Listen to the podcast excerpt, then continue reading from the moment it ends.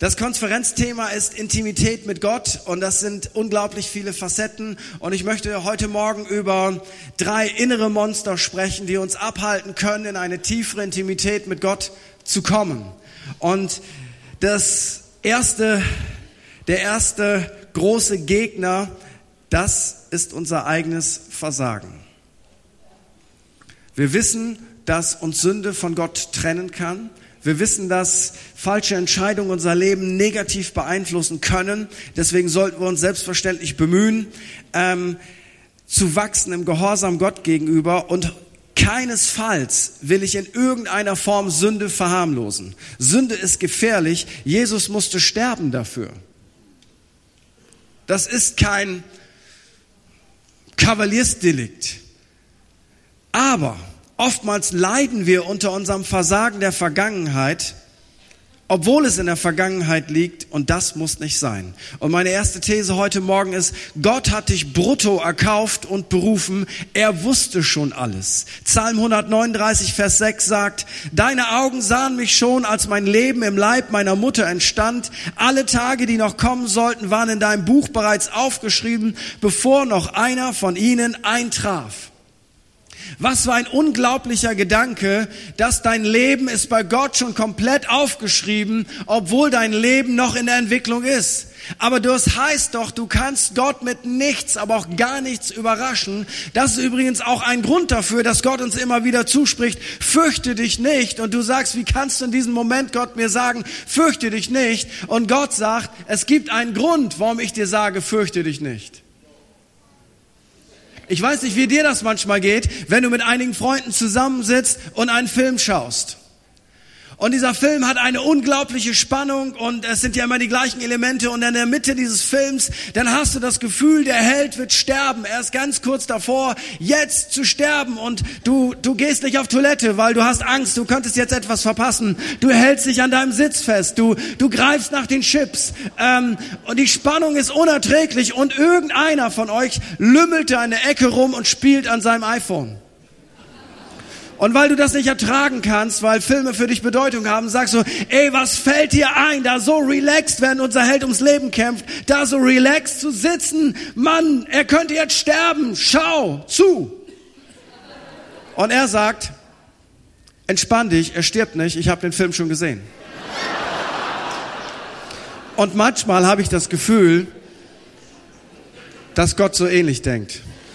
Und ich denke, Gott, in meinem Film Spiele ich die Hauptrolle? Stimmt ja eigentlich gar nicht. Eigentlich spielt Jesus die Hauptrolle, aber gefühlt spiele ich die Hauptrolle in meinem eigenen Film.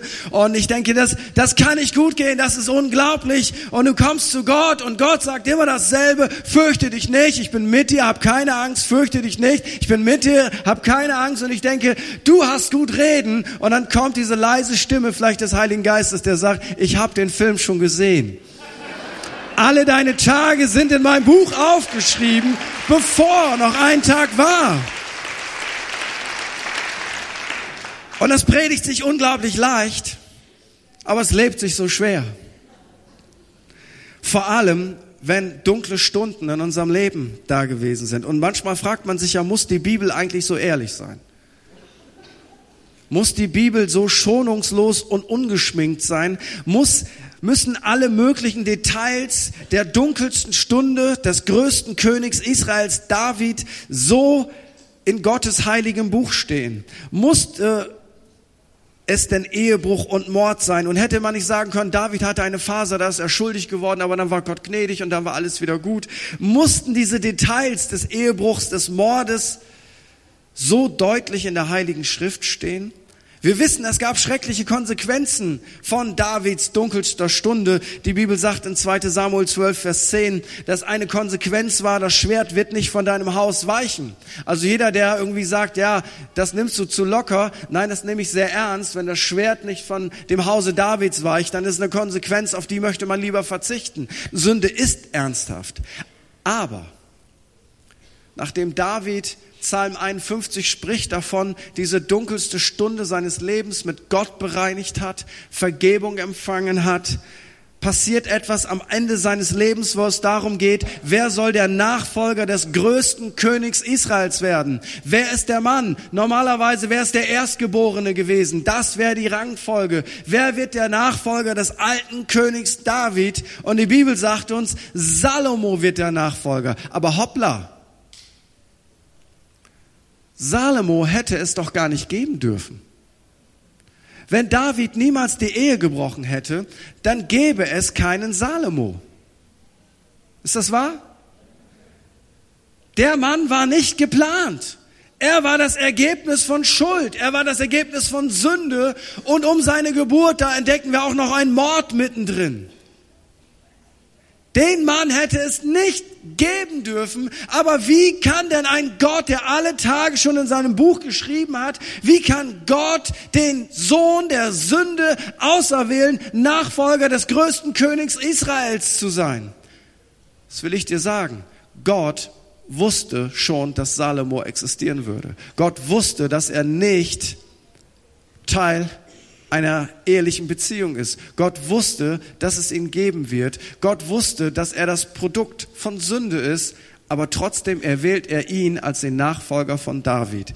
Ich will euch etwas sagen. Da fällt mir nur Folgendes ein. Psalm 139, Vers 11. Und spreche ich, nur Finsternis möge mich verbergen und Nacht sei das Licht um mich her. Auch Finsternis würde vor dir nicht verfinstern und die Nacht würde leuchten wie der Tag. Die Finsternis wäre wie das Licht. Gott ist unglaublich. Und wenn du heute Morgen hier bist und sagst, ich habe eine ähnliche Biografie wie David, ich habe Gott gedient und dann habe ich den größten Bock meines Lebens geschossen, dann möchte ich dir heute Morgen sagen, Gott hat den Thron Davids bis heute nicht umbenannt. Ich habe mal einen Mann Gottes getroffen, der als ein bekannter amerikanischer Mann Gottes in Sünde gefallen war. Der hat alle, damals gab es noch Kassetten, also für die Jüngeren unter uns, das war immer ganz spannend, ähm, Kassetten. Kennt, kennt die noch einer? Kassetten? Okay, es war immer, okay. Gibt's noch. Und hat an alle Kassetten von diesem Mann Gottes weggeschmissen, weil er hatte gesündigt. Und ich habe gedacht, hast du auch die Psalmen von David alle rausgerissen, weil er hatte gesündigt? Gott hat den Thron Davids nicht umbenannt. Wir sehen einen Mann Gottes namens Petrus, von dem die Bibel in Lukas 22, Vers 31 berichtet, dass Jesus Christus, der alle Tage von Petrus schon in sein Buch geschrieben hat, bevor noch ein Tag war, dass er ihm sagt, weil er hatte das Buch von Petrus schon zu Ende gelesen und mit diesem ewigen Wissen spricht er jetzt Petrus in seiner Situation an und sagt, Simon, Simon, Satan hat sich erbeten, euch schütteln zu dürfen wie den Weizen im Sieb. Ich aber habe für dich gebetet, dass du deinen Glauben nicht verlierst. Wenn du dann umkehrst und zurechtgekommen bist, stärke den Glauben deiner Brüder. Da sagte Petrus zu ihm, Herr, ich bin bereit, mit dir sogar ins Gefängnis und in den Tod zu gehen. Doch Jesus erwiderte, ich sage dir, Petrus, noch bevor heute Nacht der Hahn kräht, wirst du mich dreimal verleugnen und behaupten, mich nicht zu kennen. Petrus war innerlich richtig stark geredet. Ich liebe Jesus, ich folge Jesus nach und zur Not werde ich mit Jesus ins Gefängnis gehen und ich bin bereit, das noch steigern zu lassen. Wenn es sein muss, werde ich für Jesus sterben. Und Freunde, glaubt ihr, dass Petrus das in dem Moment gelogen hat? Das Empfinden seines Herzens war, ich bin bereit, für Jesus zu leiden, für Jesus zu sterben. Das ist das, was er meinte. Das war die Momentaufnahme. Und in einer anderen Stelle, da schaute er sogar eher auf die anderen Jünger, so nach dem Motto, wenn dich alle verlassen, ich nicht. Das war seine Meinung. Aber diese Meinung baute nicht auf Gottes Stärke in seinem Leben. Sie baute auf seine eigene Kraft, auf seine eigene Stärke. Und Jesus kannte sein Buch schon. Und er sagt, Petrus, du wirst fallen, du wirst mich verleugnen. Und wenn das passiert, Satan ist auch mit da drin, dann habe ich jetzt schon gebetet, weil ich dein Versagen kenne. Ich habe jetzt gebetet, dass du in deinem Versagen deinen Glauben nicht verlierst. Und wenn du dann umkehrst, dann stärke den Glauben deiner Brüder. Jesus weiß, dass einer der größten Apostel ihn erbärmlich verleugnen wird und er nimmt die Berufung von diesem Apostel nicht weg, sondern er sagt, wenn du dann umkehrst, weil Umkehr ist notwendig, Buße ist notwendig, aber wenn du das getan hast, dann habe ich einen neuen Auftrag für dich, dann stärke den Glauben deiner Brüder. Und Petrus wusste überhaupt nicht, wovon Jesus redet. Wie, ich, ich, ich will nicht verleugnen, ich werde nicht verleugnen. Und wieso umkehren? Ich bin, ich bin der Apostel mit dem Schlüssel. Und dann kam der Moment, wo er erbärmlich versagte, in die Augen von Jesus schaute, sein ganzes Selbstbild, seine eigene Kraft brach zusammen und er fing an bitterlich zu weinen. Und ich behaupte, in diesem Moment kommt dieses Wort von Jesus in seine Gedanken, wenn du umkehrst, stärke deine Brüder. Ich habe für dich gebetet, dass dein Glaube nicht aufhört. Heute Morgen sind Menschen hier, für die hat Jesus gebetet, dass nach deinem Versagen dein Glaube nicht aufhört. Weil das ist das, was der Teufel will. Er will dich fallen lassen, dann fällst du hin und dann sagt er, es gibt keine Gnade, es ist aus mit dir, es ist vorbei mit dir. Setz deinen Fuß drauf und dann sagst du, nun ist alles vorbei und Gott sagt, es ist nicht alles vorbei, weil es gibt einen, der hat einen Preis bezahlt, dass du einen Neustart haben kannst. Sein Name ist Jesus Christus.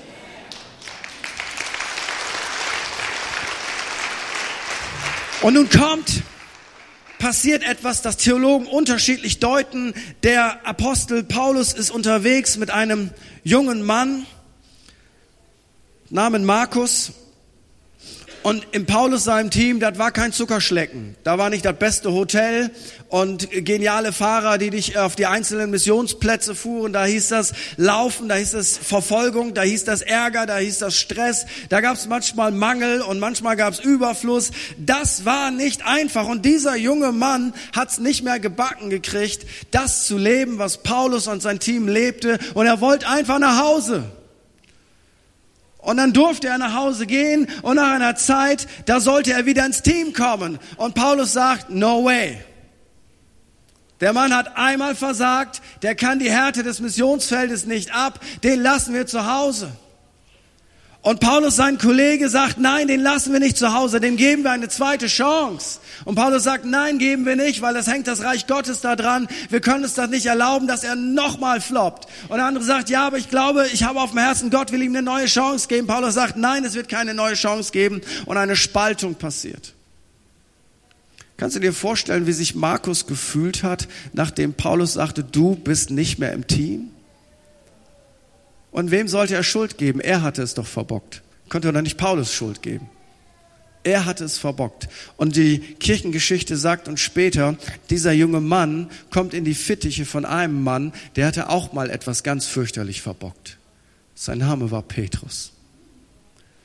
Weißt du, und als dieser junge Mann zu Petrus kam, da glaube ich, da sieht Petrus etwas aus seiner eigenen Biografie. Und er weiß, ich habe mal Jesus fürchterlich verleugnet. Und dieser junge Mann hat auch einen Bock geschossen, lass, gib, gib mir den Mann. Und die Kirchengeschichte sagt uns, dass dieser Mann, Markus, ein enger Mitarbeiter des Apostels Petrus wird. Und viele sagen, dass das Markus-Evangelium ist eigentlich das Petrus-Evangelium, weil Markus das aufschrieb, was er von Petrus gehört hat. Und Gott hat diesen Mann mächtiglich gebraucht, der als junger Mann einmal so kräftig versagt hat. Aber vielleicht konnte Petrus besser mit ihm umgehen, weil er wusste, wie sich Versagen anfühlt.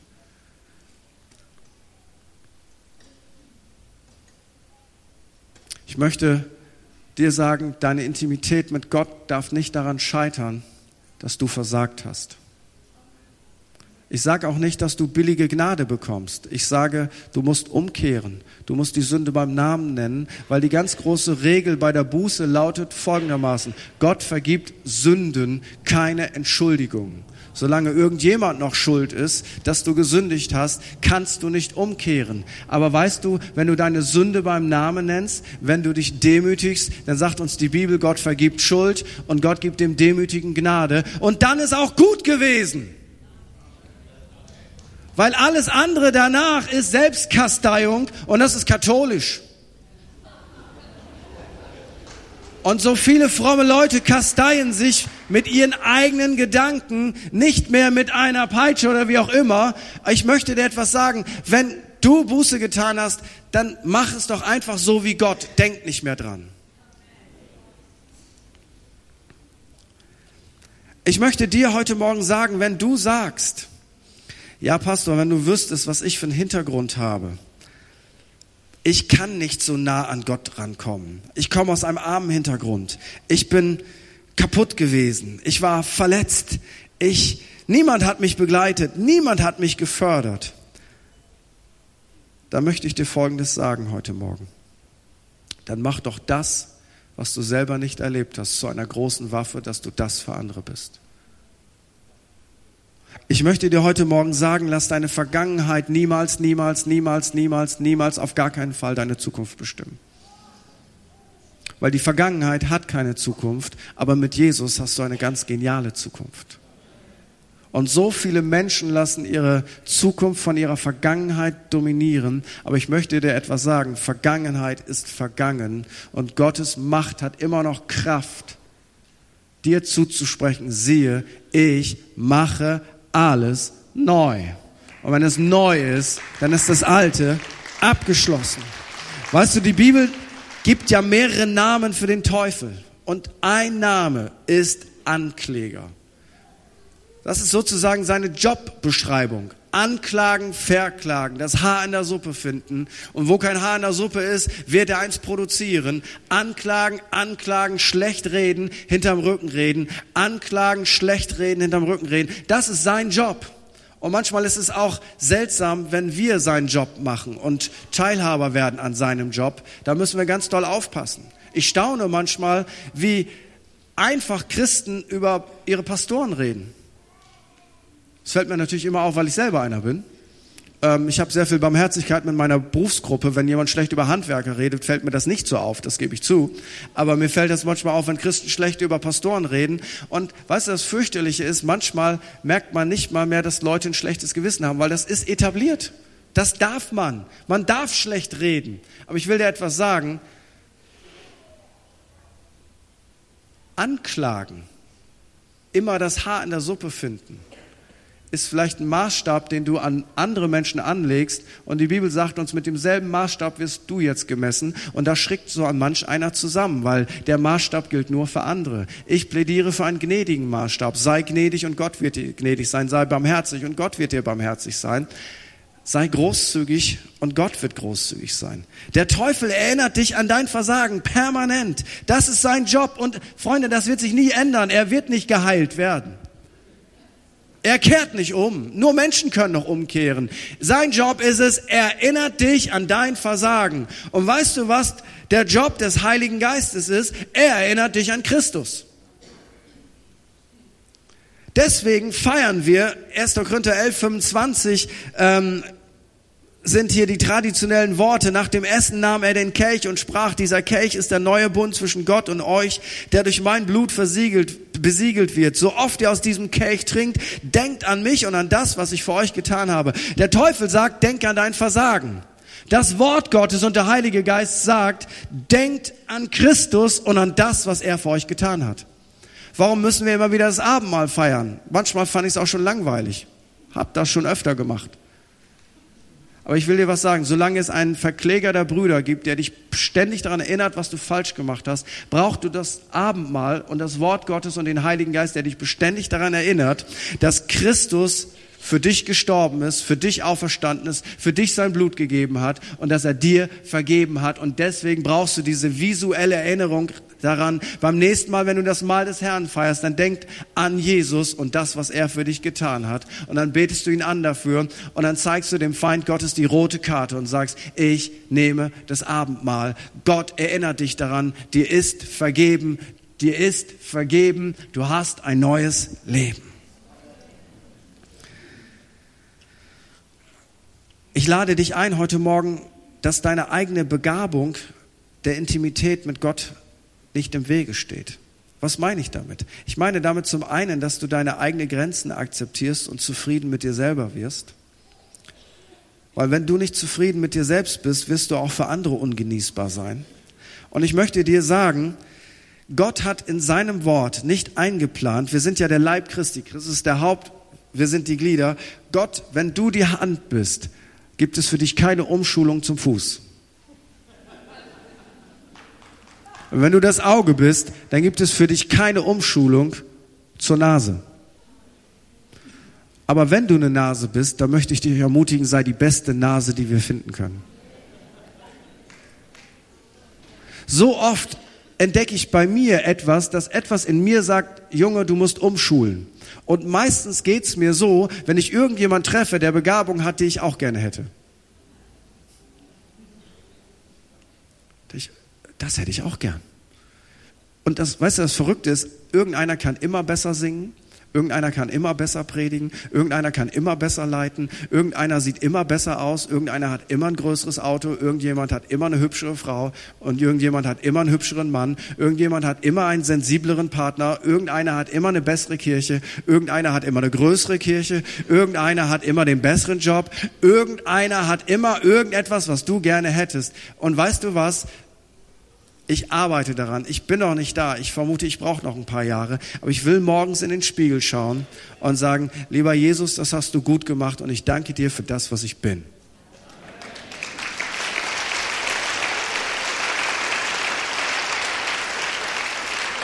Und weißt du, wenn ich, wenn das in mir überwiegt, das ist nie 100 Prozent. Aber wenn das so bei 80 Prozent ist, weißt du, was das dann in mir bewirkt? Dass ich mich freuen kann, wenn jemand besser ist als ich. Aber wenn das nur bei 40 Prozent ist, dann schaue ich den, der besser ist als ich, an mit einer Brille und ich versuche irgendwas an ihm zu finden, damit ich besser aussehe. Ihr kennt das ja nicht sowas. Aber mit mir muss der Heilige Geist hart arbeiten, dass ich bei diesen 80 Prozent bin. Und weißt du was? Und dann fördere ich Menschen, dann bringe ich Menschen nach vorne, dann bin ich begeistert, weil dann merke ich, in dem Film, in dem ich mitspiele, bin ich ja doch gar nicht die Hauptrolle. Ich bin eine Nebenrolle. Die Hauptrolle spielt seit 2000 Jahren Jesus Christus. Und es geht darum, dass der Held dieses Films besser aussieht. Und wenn irgendjemand Gaben und Berufung hat, die den Held nach vorne bringen, dann möchte ich dazu Ja sagen, weil es geht nicht um mich. Ich möchte da nicht hineinkommen. Dieses fiese Spiel des Teufels möchte ich nicht mitspielen. Und ich habe wunderbare Brüder und Schwestern, die mich darauf hinweisen, wenn ich in diesem Spiel mitspiele. Und ich will da nicht mitspielen. Ich möchte ein heiliges, ein reines, ein sauberes, ein Gott wohlgefälliges Leben führen. Und der dritte Gedanke, mit dem ich jetzt schließe, ist, weißt du, je näher du Gott kommst, desto mehr gilt, ich muss keinem etwas beweisen. Weißt du, ich möchte dir heute Morgen sagen, ich habe die höchste Stufe der Karriereleiter in dieser Welt, in der Gemeinde, in meinem Gemeindebund schon lange erreicht. Ich kann nicht mehr aufsteigen. Sagen, nee, ist doch schade, bist noch so jung. Danke. Weißt du warum? Ich bin schon ein geliebtes Kind Gottes. Und es ist egal, ob meine Kirche größer wird oder nicht. Es ist egal, ob ich eine weltliche Karriereleiter hochsteige oder nicht. Es ist egal, ob durch ein Wunder mehr Haare anfangen zu wachsen oder auch nicht. Ich bin ein geliebtes Kind Gottes. Ich kann nicht weiter nach oben steigen. Ich bin da schon. Ich bin schon da. Mehr geht nicht, Freunde. Mehr geht nicht, wenn du ein kleines Kind bist. Mehr geht nicht, wenn du ein Firmenchef bist. Mehr geht nicht, wenn du Mutter und Hausfrau bist. Mehr geht nicht, wenn du 70 bist. Mehr geht nicht, wenn du Millionär bist.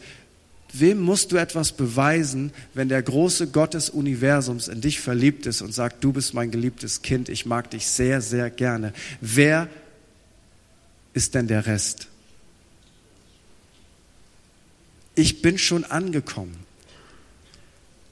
meine Identität. Und das ist so wichtig. Und auch da bin ich nicht bei 100 Prozent. Ich wünschte, ich wäre es. Meine Identität ist nicht meine Gabe und meine Berufung. Meine Identität ist das, was ich in Christus bin. Wenn ich in Christus angenommen und geliebt bin, dann überlebe ich auch mal eine Zeit, wo ich vielleicht arbeitslos bin, wo es nicht nach vorne geht auf der Karriereleiter, wo ich mal hinten dran bin und nicht vorne dran bin, weil es egal was passiert, ich bin nicht das, was ich tue. Ich bin ein Kind des allerhöchsten Gottes. Und deswegen sagt Paulus in Römer 1, Vers 7, ihr seid von Gott geliebt. Beachte die Reihenfolge. Ihr seid berufen und ihr gehört zu seinem heiligen Volk. Freunde, das bringt uns näher zu Gott. Du bist schon geliebt. Das ist deine Identität. Du bist geliebt. Du bist geliebt. Brutto. Du bist geliebt, das ist deine Identität. Du bist berufen, trotz deiner Fehler. Deine Gräten verhindern nicht, dass Jesus den Fisch kauft. Er arbeitet daran, dass, dass andere sich nicht an den Gräten verschlucken. Aber ein paar Gräten hat eben nun mal jeder Fisch. Das gehört mit dazu. Und du bist berufen trotz deiner Fehler. Du bist berufen mit dem, was du hast, nicht mit dem, was du nicht hast. Und du gehörst zu Gottes Volk. Und deshalb kannst du dienen. Es macht dein Wert nicht kaputt. Deswegen konnte Jesus stinkende, dreckige Männerfüße waschen, die kein geistlicher Lehrer gewaschen hat, die der Sklave gewaschen hat, der niedrigste Sklave. Der hat die dreckigen Füße gewaschen. Deswegen konnte Jesus dreckige Füße waschen, weil er wusste, wer er war, wer er ist und wo er hingeht. Weißt du, und wenn du diese Sicherheit hast, dann kannst du ein Pastor sein und Füße waschen und das Klo sauber machen. Nicht als deine Dienstbeschreibung, sondern als Diener. Dann kannst du zu Hause dienen, dann musst du kein Macho sein, dann kannst du als Firmenchef dienen, weil deine Identität ist nicht, was du bist. Deine Identität ist Christus. Amen. Pastor Reinhold.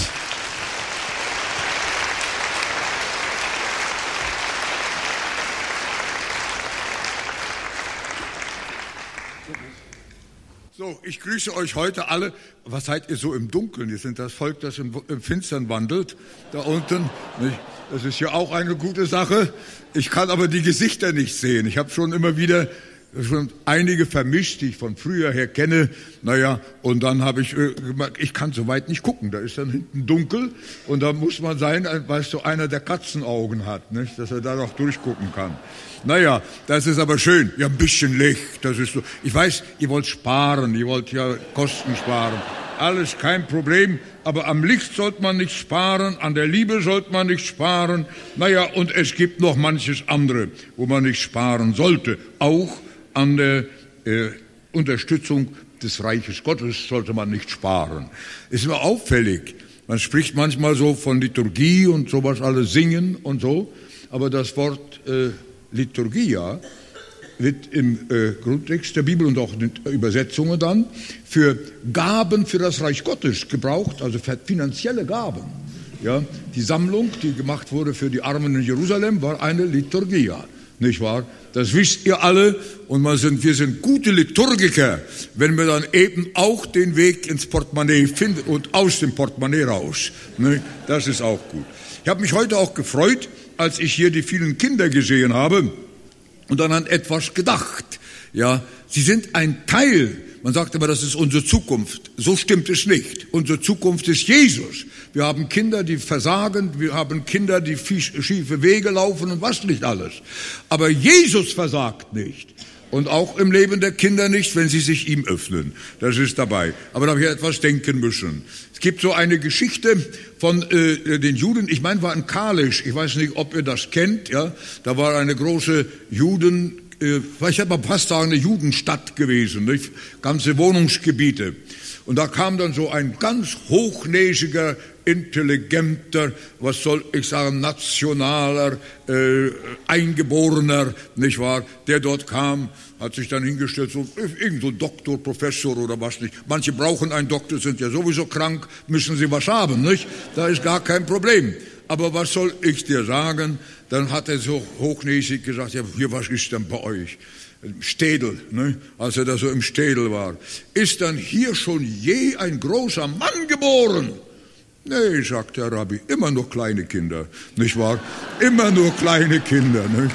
Also, das dachte ich, als ich die Kinder vorne sah, direkt wie eine Predigt. Immer nur kleine Kinder. Alle brauchen Wachstum, alle brauchen Liebe, alle brauchen Jesus, nicht wahr? Das ist es, was es ist. Nun, für den heutigen Morgengottesdienst, ich habe schon extra gefragt nach der Zeit, nicht wahr? Wie viel Zeit dann noch drin bleibt, aber abends ist ja noch nicht, nicht? Das ist ja noch so. Zum Abendbrot garantiere ich euch, kommt ihr nach Hause. Ja, aber jetzt möchte ich ein Wort lesen, das ist bestimmt sehr bekannt. Da heißt es in Matthäus 11, ist mir heute Morgen gekommen, da habe ich noch ein bisschen dran gearbeitet, nicht wahr? Da heißt es, kommt her zu mir alle, ab Vers 28. Matthäus 11, ab Vers 28. Kommt her zu mir alle, die ihr mühselig und die ihr selig seid und große Lasten tragt. Interessant ist im Grundtext hat das Wort auch noch die Bedeutung, die ihr ermattet seid, die ihr am Ende seid, die ihr erschöpft seid, die ihr runter seid. Kommet her zu mir alle. Und ich werde euch, jetzt spreche ich nach vom Grundtext her, ich werde euch Erholung geben für eure Seelen. Ja, das Anapau sein, das heißt ja einfach Erholung und nicht nur Ruhe. Ne? Die Ruhe, wir kennen einige, die machen ja dann nur Ruhe. Das ist alles, was sie tun können. Aber Erholung. Erholung heißt, man kommt mit neuer Kraft.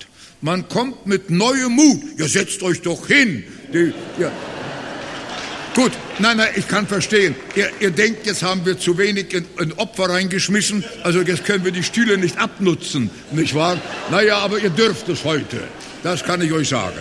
So, aber jetzt dabei, das ist das, was Erholung ist. Erholung ist etwas anderes. Es ist nicht nur Ruhe, sondern Stärkungsphase. Da gibt es neue Energie, da gibt es wieder Kräfte und auch darüber hinaus oft am Ende wieder neue Freude, ein Betätigungsdrang. Da möchte man jetzt mal wieder etwas tun und sei es nur die Kartoffeln schälen. Aber das alles spielt keine große Rolle. Das Wort kommet her zu mir alle, die ihr mühselig und beladen seid. Und ich werde euch Erholung geben. Nehmet auf euch mein Joch, lernt von mir, denn ich bin sanftmütig und von Herzen demütig. Und ihr werdet Erholung finden für eure Seelen. Ich hoffe, ihr habt es hier während diesen Tagen auch gefunden. Erholung für die Seelen. Denn, das ist die Begründung, mein Joch ist sanft und meine Last ist unbedeutend. Das ist interessant, das Wort sagt, wir sagen es leicht übersetzt, aber eigentlich ist es drastischer, wenn es dann drauf kommt. Ist unbedeutend. Die Last wird zur Nichtlast, wenn man es einmal sagt. Das ist, was der Herr Jesus uns hier sagen will. Lieber Heiland, segne dein heiliges Wort, segne deine Kinder durch dein Wort und schließe uns die Herzen auf, dass wir in diese Intimität mit dir hineinwachsen. Amen. Nun, ihr Lieben, in diesem eben gelesenen Wort finden wir einen Text, der sehr gerne in Evangelisationen gebraucht wird, als Einladung an die Sünder aus der Welt. Es wird euch, wenn ihr den Text und den Textkontext äh, anschaut, auffallen, dass hier der Herr Jesus zu seinen Jüngern das sagt. Nicht zu den Weltmenschen, sondern zu seinen Jüngern. Er kennt seine Jünger die sich für ihn engagieren. Er kennt sie auch in ihrem Arbeitseifer, aber er erkennt sie auch, wie sie auf einmal erschöpft sind, sind am Ende mit ihren Kräften und dann gibt er ihnen die erste Medizin. Kommet her zu mir. Hier steht für kommet ein interessantes griechisches Wort drin, das heißt eigentlich, äh, ist ein Mehrzahlwort, kommt immer wieder kommt immer wieder, nicht nur einmal. Man hat oft gesagt, ja, zu Jesus kam ich, als ich mich bekehrt habe, und das, das ist genug, nicht wahr? Einmalig, nicht mehr. Nur das ist alles. Nein, ihr Lieben, sondern hier sagt er, macht es zu eurer Gewohnheit, ständig neu zu kommen, mit euren Lasten, mit euren Problemen, und dann werdet ihr erleben, wie ich der Meister auch diese Probleme wegmeistern kann. Mit einem Mal ist da, wo man erschöpft ist, ein Brunnen da, aus dem wir schöpfen können. Und dann schöpfen wir und trinken wir und sind gestärkt, sind erholt. Mit neuer Kraft, mit neuem Mut geht es wieder in den Dienst hinein. Und das ist mir so wichtig bei dem Generalthema, das kam mir heute Morgen erst ein. Ich war dem Generalthema Intimität mit Gott die Verbindung mit Gott, zu Gott kommen immer wieder mit allen den Problemen, immer wieder kommen mit all den Seufzen, das gibt es auch, nicht wahr? Immer wieder zu kommen. Und ich gebe euch Erholung für eure Seelen. Ihr werdet eine Erholung erleben, nicht immer in den Muskeln im Körper, aber in euren Seelen. Da werdet ihr neue Kraft bekommen und werdet neu gehen können. Das ist wichtig. Manches Mal habe ich den Eindruck, wir verlernen es manches Mal, immer wieder zum Herrn zu kommen. Ich wurde mal gefragt, was ich jetzt so im Blick auch auf unsere eigene Bewegung und so weiter, äh, eventuell, ich hätte mal gesagt, bemängele, wenn ich es mal so sagen soll. Was fehlt dir dort? Ich weiß sonst nichts, aber es scheint mir verloren zu gehen, das Gott suchen. Ja, dass man wirklich den Herrn sucht, dass man ihn aufsucht, dass man zu ihm wieder kommt und dass man sich wieder ihm stellt und wie es so schön gesagt ist oder auch manchmal sagt, ich bin ganz am Ende, nicht wahr? Ich bin jetzt so entmutigt. Ich brauche dich und ich komme zu dir. Diese ständige Gemeinschaft mit dem Herrn, das immer wieder zu ihm kommen, das ist unsere Kraftquelle, von der wir leben und aus der wir schöpfen und dann auch Kraft, neue Kraft bekommen. Ruhe, die gibt nicht immer neue Kraft. Man ist morgens manchmal verschlafen, nicht? Das gibt's auch noch nach der Ruhe und müde. Aber weißt du, eine Erholung in der Regel, die gibt eine Regeneration der Kraft, nicht wahr? Und der Kräfte, die da sind. Und das ist, was Gott uns geben will. Immer wieder frische Kraft. Schon im alten Bund wird dann ein Rat gegeben, weil es eigentlich, Jugendliche sind nicht immer begeistert von dem Text. Wenn es dort steht, junge Männer, äh, junge Männer, die werden müde äh, oder fallen und, äh, und äh, die Jugend, die fallen auch noch. Alles das. Und dann kommt ein Wort dabei, aber die auf den Herrn harren, die gewinnen eigentlich wörtlich nach dem Grundtext sogar, die tauschen aus neue Kraft. Das heißt, verbrauchtes Altöl kommt raus und neues Öl kommt in den Motor und mit einem Mal, dann geht es wieder vorwärts. Ist das nicht wunderbar? Sie tauschen aus. Du solltest heute auch tauschen, weißt du? Ölwechsel ist fällig. Das sag ich dir. Und wenn du noch nachschmisst, dann siehst du, da ist ja auch nicht mehr viel vom Öl da, nicht? Das ist dann schon auf einmal die rote Lampe oben an. Jetzt braucht's neues Öl. Was hat man gesagt? Oft wird man im äh, Laufe so müd und so matt, dass manchmal die Seele kaum Leben mehr hat. Und was hat der Liederdichter dann gesagt? Auch seine Kur, die er verschreibt. Dann braucht's neue Flammen von oben herab. Drum dämpfe den Geist nicht, dass er dich erlaubt. Dann wirst du wieder neu frei diese neue Kraft empfangen. Sie tauschen aus, das ist Jesaja 40, äh, 31, sie tauschen aus neue Kraft. Der Herr hat neue Kraft. Manchmal gibt es dann auch neuartige Dinge und Erfahrungen, die wir bis dahin nicht kannten und werden ermutigt, mit denen wieder vorwärts zu gehen. Die Bibel sagt uns, dass sie laufen und nicht müde werden. Da muss ich sagen, ich habe Probleme jetzt mit meinen Beinen. Das muss ich dabei sagen. Das verstehe ich dann sehr gut. Laufen junge Männer, junge Männer, laufen und nicht müde werden. Und dass sie dann hinterher, weißt du, wandeln und nicht ermatten. Was ist das für eine Botschaft? Und das ist in der Gemeinschaft, in der Nähe zum Herrn dass wir mit ihm verbunden sind. Es war so richtig gut gesagt, weißt du, Glieder an seinem Leibe sind. Weißt du, denn haben wir immer wieder, was soll ich sagen, Teil an dem ganzen Blutkreis und Kraftlauf, der durch den Körper geht und vom Haupt gesteuert wird. Nicht? Das ist doch das Wichtige, was wir haben. Ja, ihr Lieben, der Herr will vollkommenen Einsatz. Das Wort, das wir hier haben, sich abmühen, man könnte es am besten, das ist auch ein bisschen ein, naja, ich mal gesagt, so ein bisschen nicht gerade sehr schön klingendes Wort. Das könnte man fast äh, vom Griechischen her mit Schuften übersetzen, ja. Das wäre so etwas. Also nicht, äh, einige, die haben ja äh, vom Nichtstun schmutzige Hände, das kennt ihr ja auch, nicht? Sie haben dann, das kommt ja der, der Schweiß da dran, der da dran ist, und weißt du, aber weißt du, wenn die, die dort sich abmühen, sich einsetzen, auf einmal ermattet sind. Das ist ein, was soll ich sagen, ein trauriges Ereignis für die Gemeinde und für das eigene Leben. Und da kommt dann doch manches Mal auch einmal schon die äh, weiße äh, Kapitulationsfahne hoch. Nicht? Da will man nicht mehr weitergehen. Aber da kann ich dir das eine sagen, der Herr gibt ständig neue Stärkung, neue Erholung, Anna Pauso, nicht wahr? Immer wieder, nicht dass die Anna, nicht das ist was anderes, an die du denkst, nicht das ist nur ein Name, nein, nein, sondern immer wieder, immer wieder, immer wieder neu gibt er seine Gnade, seine Kraft. Ich werde euch Erholung geben für eure Seelen. Da habe ich gleichzeitig gedacht, steht nicht, ich werde euch die Lasten wegnehmen. Ja, ist ja seine Last, die sie tragen. Ich werde sie nicht wegnehmen. Weißt du, manchmal sagen wir, Herr, nimm mir die Last weg. Weißt du, wir sollten manchmal aber bitten, Herr, stärke meine Schultern, dass ich darunter stehen kann und gehen kann. Nicht loswerden, sondern mit dieser Aufgabe dem Herrn dienen und vorwärts gehen und dann geht es gut. Man sagt heute manches Mal, ja, die Jugend, ihr habt ja von der Jugend ja auch schon gehört, dass das irgendwelche Sondermenschen sein, weißt du, und ja, äh, äh, von, von der sagt man dann immer wieder, nicht wahr?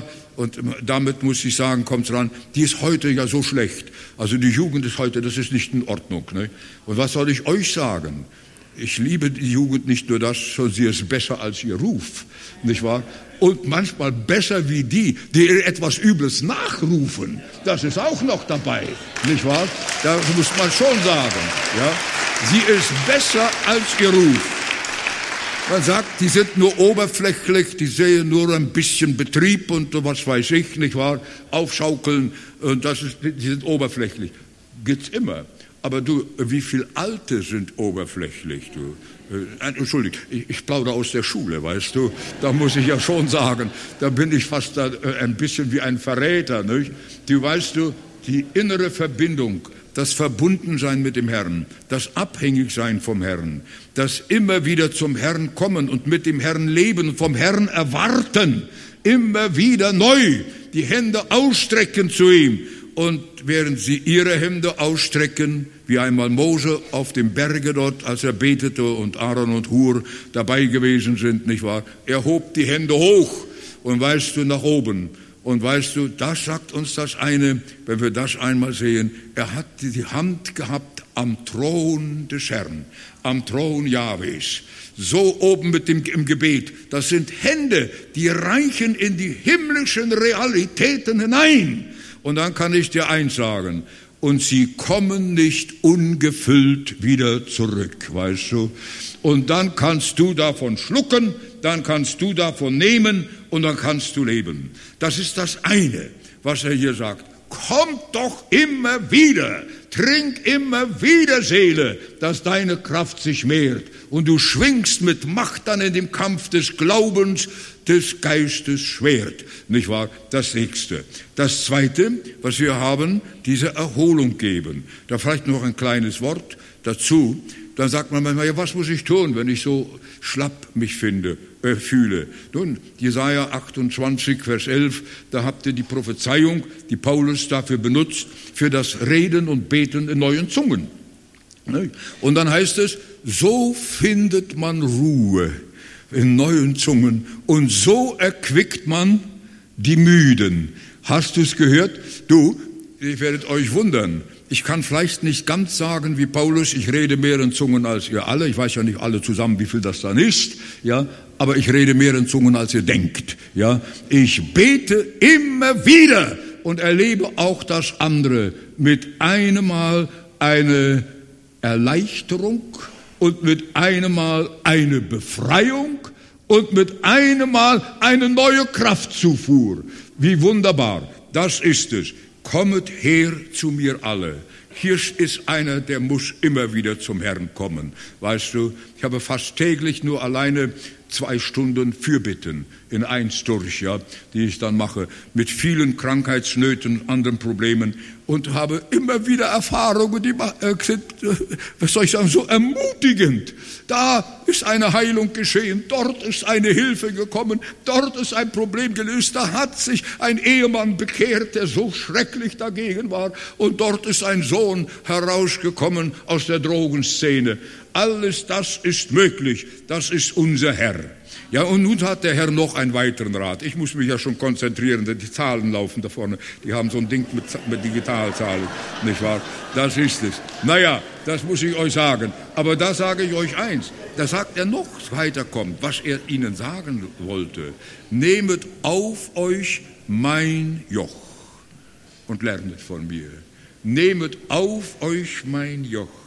Naja, wir kennen das Wort Joch auch in der Bibel ist es teilweise, je nachdem, wo es herkommt, nicht wahr, welches Joch, äh, äh, wird es als eine Belastung, als ein Negativum gemacht. Ja? Weißt du, wenn jemand mal ankäme zu mir und sagt, naja, also jetzt bin ich schon 30 Jahre im Ehejoch. Naja, dann habe ich schon fast einen Kommentar, wie die Ehe verläuft, weißt du. Das kann ich dir sagen, nicht wahr? Und jetzt kommt immer dran, wir haben beide wunden, wunden Nacken, dann mal zieht der eine und mal zieht der andere, nicht wahr? Und dann läuft's dann so ab. Nicht? Das gibt es alles. Aber ihr Lieben, es heißt nicht einfach ein Joch nehmet auf euch. Der Teufel will uns Joch raufschmeißen, ja? Der will uns zusammenjochen, verkehrt und alles Mögliche. Der Herr sagt hier, das ist das Einzige, was wirklich uns durch die ganzen Nöte, Probleme, Anfechtungen hindurchhilft. Und das ist, nehmet auf euch mein Joch. Nicht irgendein, sondern mein Joch. Und dann hast du das eine, du wirst von Jesus lernen und du willst Jesus erfahren, das ist dabei. Wir reden von Nähe, ja, von Intimität. Weißt du, zwei Tiere, ich komme aus Ostpreußen, schönsten Gegend der Welt, brauche ich euch gar nicht erzählen, weißt du.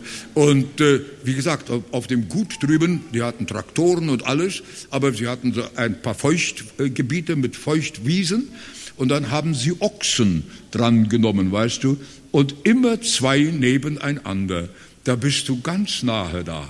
Im Joch bist du mit dem, in dessen Joch du eingejocht bist, ja, bist du ganz nahe.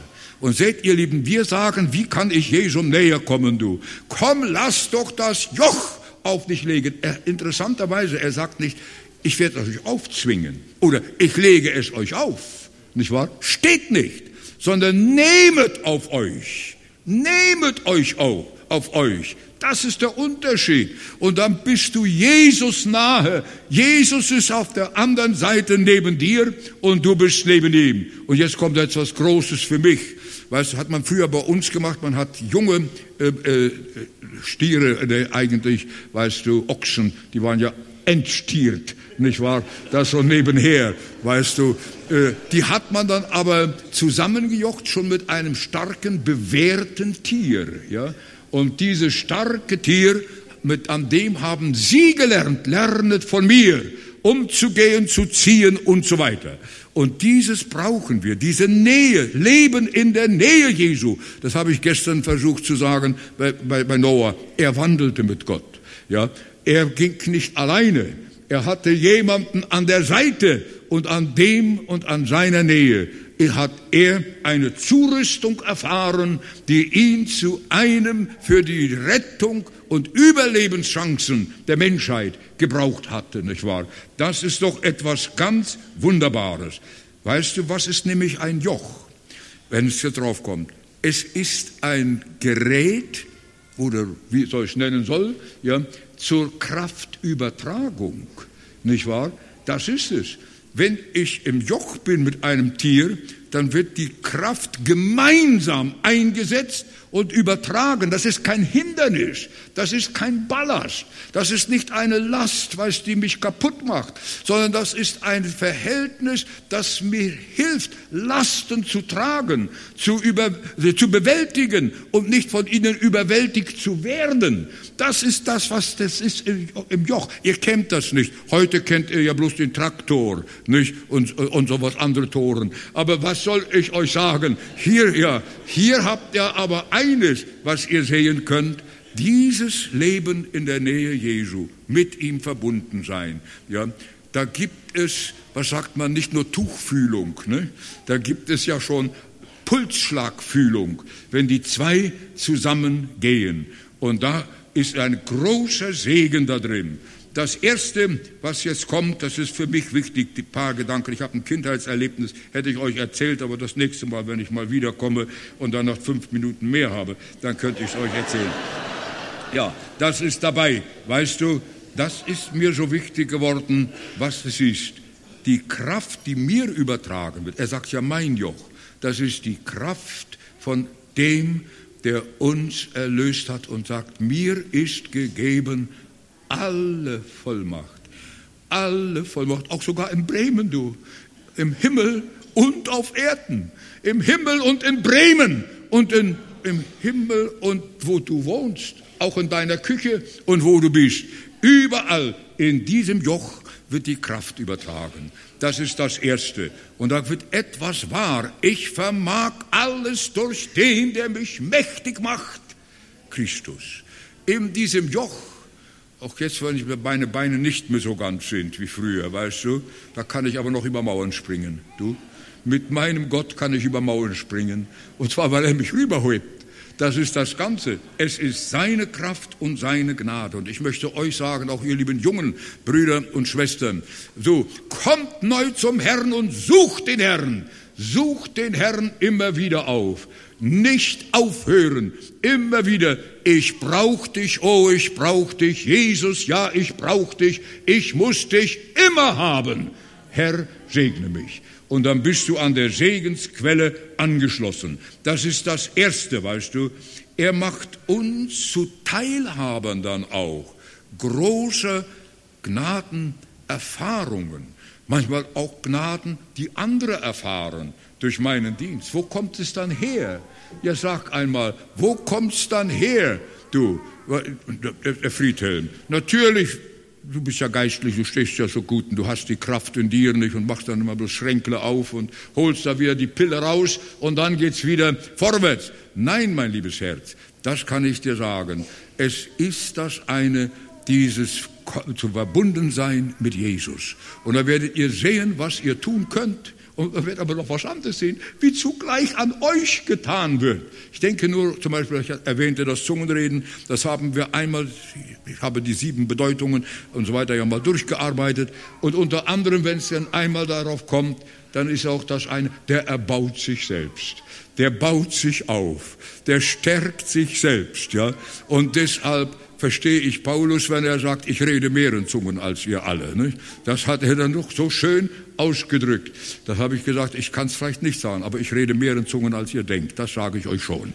Ja, das bleibt so dabei und immer wieder. Ich bin Gott dankbar für diese Gnadengabe und für das, was sie an Gnade in mein Leben hineinbringt und was sie an Gnade in meinen Dienst hineinbringt und was sie an Gnade an anderen dann wieder offenbart. Naja, das ist es. Gut, es kauft euch eine Bibel, lest es, dann könnt ihr es alles genau nachsehen. Das ist dann wunderbar. Jesu Joch, ihr Lieben. Jetzt kommt das nächste. Das sind nur, das muss ich äh, kurz machen. Weißt du, das Joch mit einem zusammengejocht bestimmt die Richtung, in die das ganze Paar marschierend, nicht wahr? Und das Stärkere bestimmt, wo es dann hingeht. Ne? Das kannst machen, was du willst. Da kann dich der eine so, nee, habe ich heute keine Lust, ich, ich bleib weg, nicht wahr? Nix du. Da drüben sehe ich es Klee, da fresse ich etwas, zieht er rüber. Das stärkere Tier hält ihn in der Spur, hält ihn in der Richtung. Und weißt du, wie wir zielgewusst vorwärts kommen? Wir brauchen eine neue geistliche Vertiefung.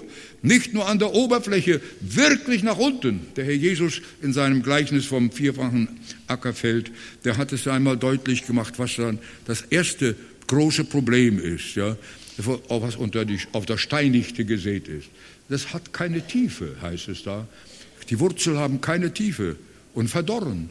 Und der ganze Pflanze verdorrt dadurch, wenn die Wurzel verdollen. Ich bin im Orient gewesen und ich kann das so verstehen, das macht man heute noch. Da wird tief gepflügt. Der wird oftmals erst gesät und dann gepflügt, dass es nach unten kommt. Damit es in der Hitze weißt du, nicht einfach verdorrt. Es braucht Feuchtigkeit.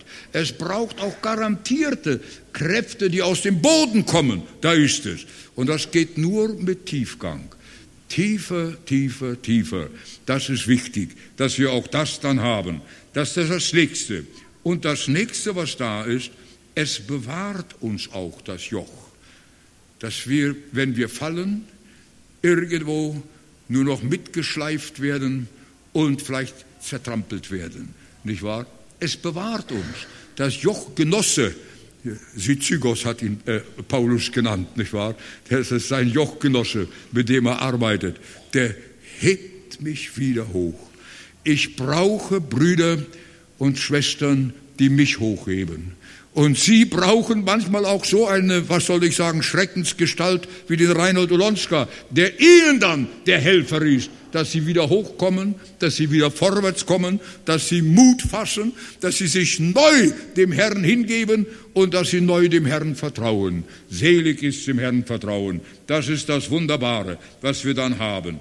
Mit ihm, und da kommt das nächste, was wir erleben, ja, wird uns alles geschenkt alles geschenkt, was wir brauchen.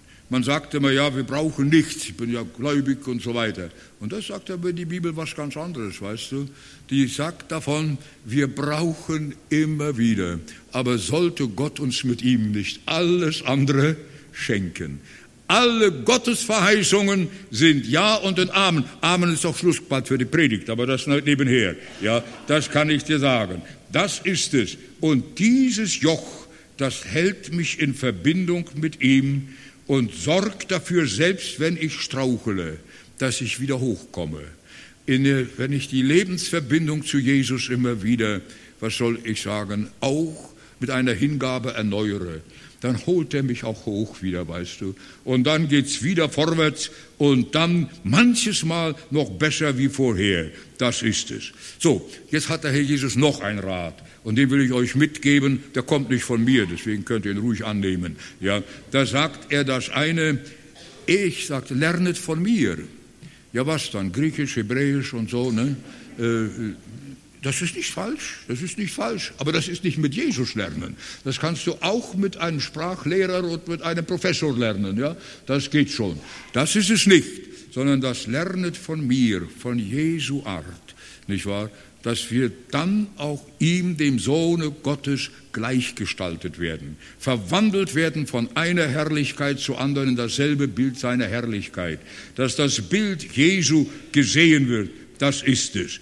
Und da sagt der Herr Jesus hier etwas, lernet von mir. Da gibt es ein Wort, denn ich bin sanftmütig. Das ist auch ein Wort, du. Das Wort, das wir dort haben, hat auch die Bedeutung ohne Widerspruch ohne sich auflehnen gegen etwas, nicht wahr? Das nicht. Und wir sehen bei Jesus, er ging ans Kreuz zu. Die, äh, seine Gegner haben ihm den Rat gegeben, ja, der Teufel hat auch noch dabei geholfen, nicht wahr? Steig herab, ne? Weißt du, das, das war ihr Rat. Aber er ging es, denn er sah einen Reinhold Ulonska und er wollte, mein lieber äh, Friedel, weißt du, er wollte, der Reinhold Ulonska soll auch selig werden.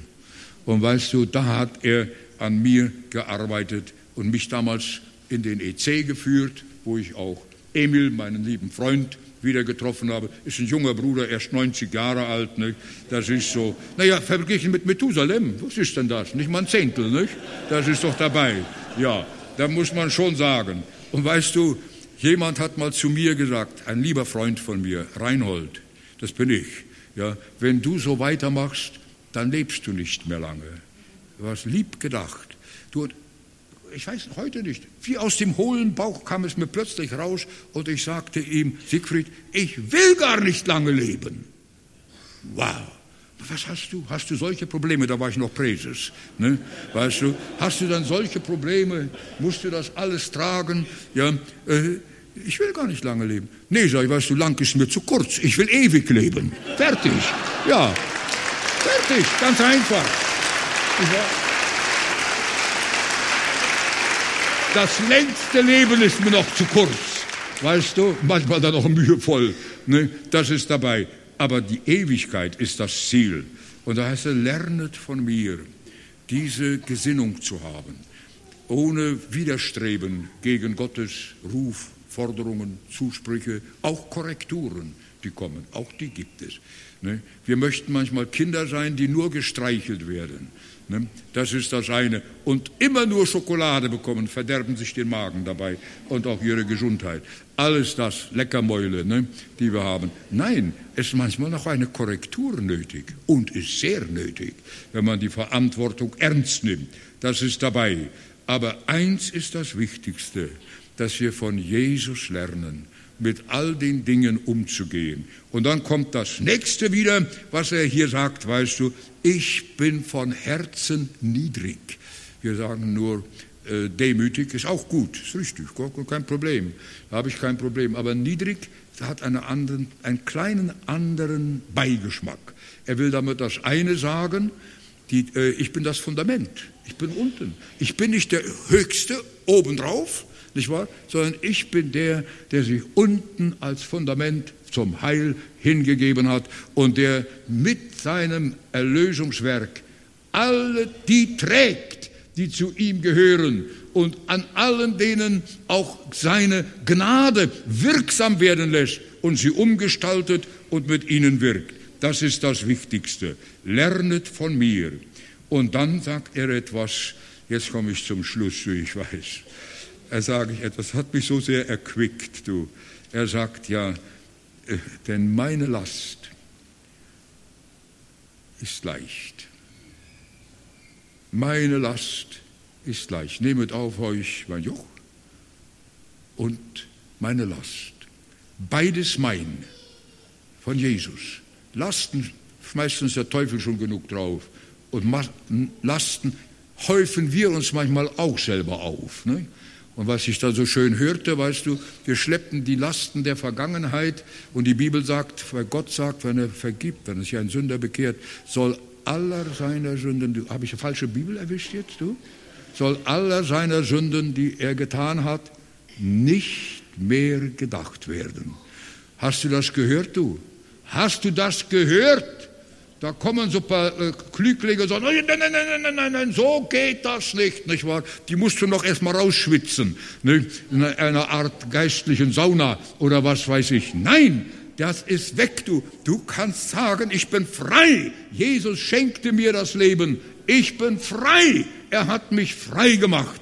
Und er ist in der Lage, der das gute Werk angefangen hat, es auch zu vollenden. Das ist das Wunderbare. Meine Last ist unbedeutend, wenn man von dem Ziel her sieht. Die Bibel sagt nirgendwo, dass denen, die Gotteskinder sind, immer nur Gutes widerfährt im Leben. Er sagt aber, alle Dinge wirken zum Guten, eigentlich zum Besten mit, denen, die Gott lieben und nach dem Vorsatz berufen sind. Alle Dinge, auch die schweren. Warum passiert das? Ich habe gestern das Zeugnis von Bruder äh, Pache gehört. Hat mich sehr angesprochen. Wenn ihr ihn mal wieder trefft, sagt mir, ich war sehr gesegnet, weißt du, von dem, was er zu sagen hat. Das ist mal ein bisschen Tiefgang. Nicht nur, weißt du, äh, äußerlich eine Freude, sondern zu zeigen, wie es in der Tiefe wirklich fruchtbar sprudelt, nicht wahr? In den schwersten Stunden, die dann einem widerfahren können, und so weiter, wo dann die Hoffnungen alle auch für Gesundheit und was weiß ich dann dabei sind. Und da heißt es hier, da habe ich so gerne, mein Joch ja, ist sanft. Christus, äh, Christus, äh, Christus ne? das heißt eigentlich nützlich. Das ist nützlich. Legt uns der Herr etwas auf, dann ist das nützlich, ist förderlich. Am Ende steht immer, ein Schritt näher zur, zur Herrlichkeit. Und dann willst du das eine sagen, ich will gar nicht mal lange leben. Ich will ewig leben. Ja, ich will den Heiland sehen, will bei dem Herrn sein für alle Zeit. Das sagt dir hier einer, der auch schon über 20 ist. Ja, das sage ich dir. Da kann ich dir sagen, das Wunderbare ist meine herrliche Erwartung, die herrliche Zukunft. Und das lässt mich immer wieder aufblicken, auch wegblicken auf Jesus Christus, den Anfänger und Vollender des Glaubens. komm doch mit deinen Lasten. Kommet doch her zu mir alle, die ihr euch abmüht und die ihr große Lasten tragt und erschöpft seid. Kommt doch her, ich gebe euch Erholung.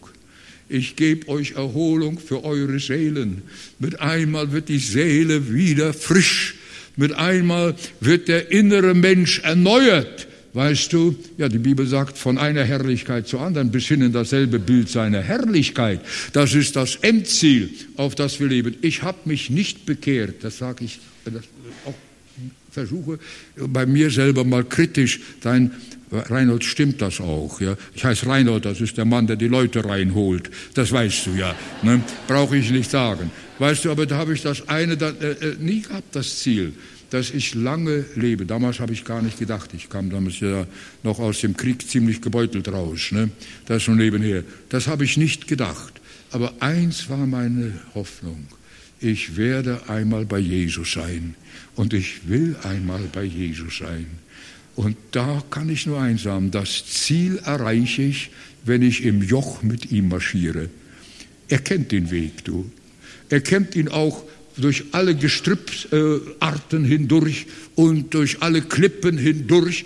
Er kennt den Weg und mit ihm erreiche ich das Ziel. Das ist das Wunderbare. Gott segne euch und einen guten Nachmittag und eine gute Erinnerung auch für das, was Gott an Wahrheiten auch in diese Konferenz hineingelegt hat.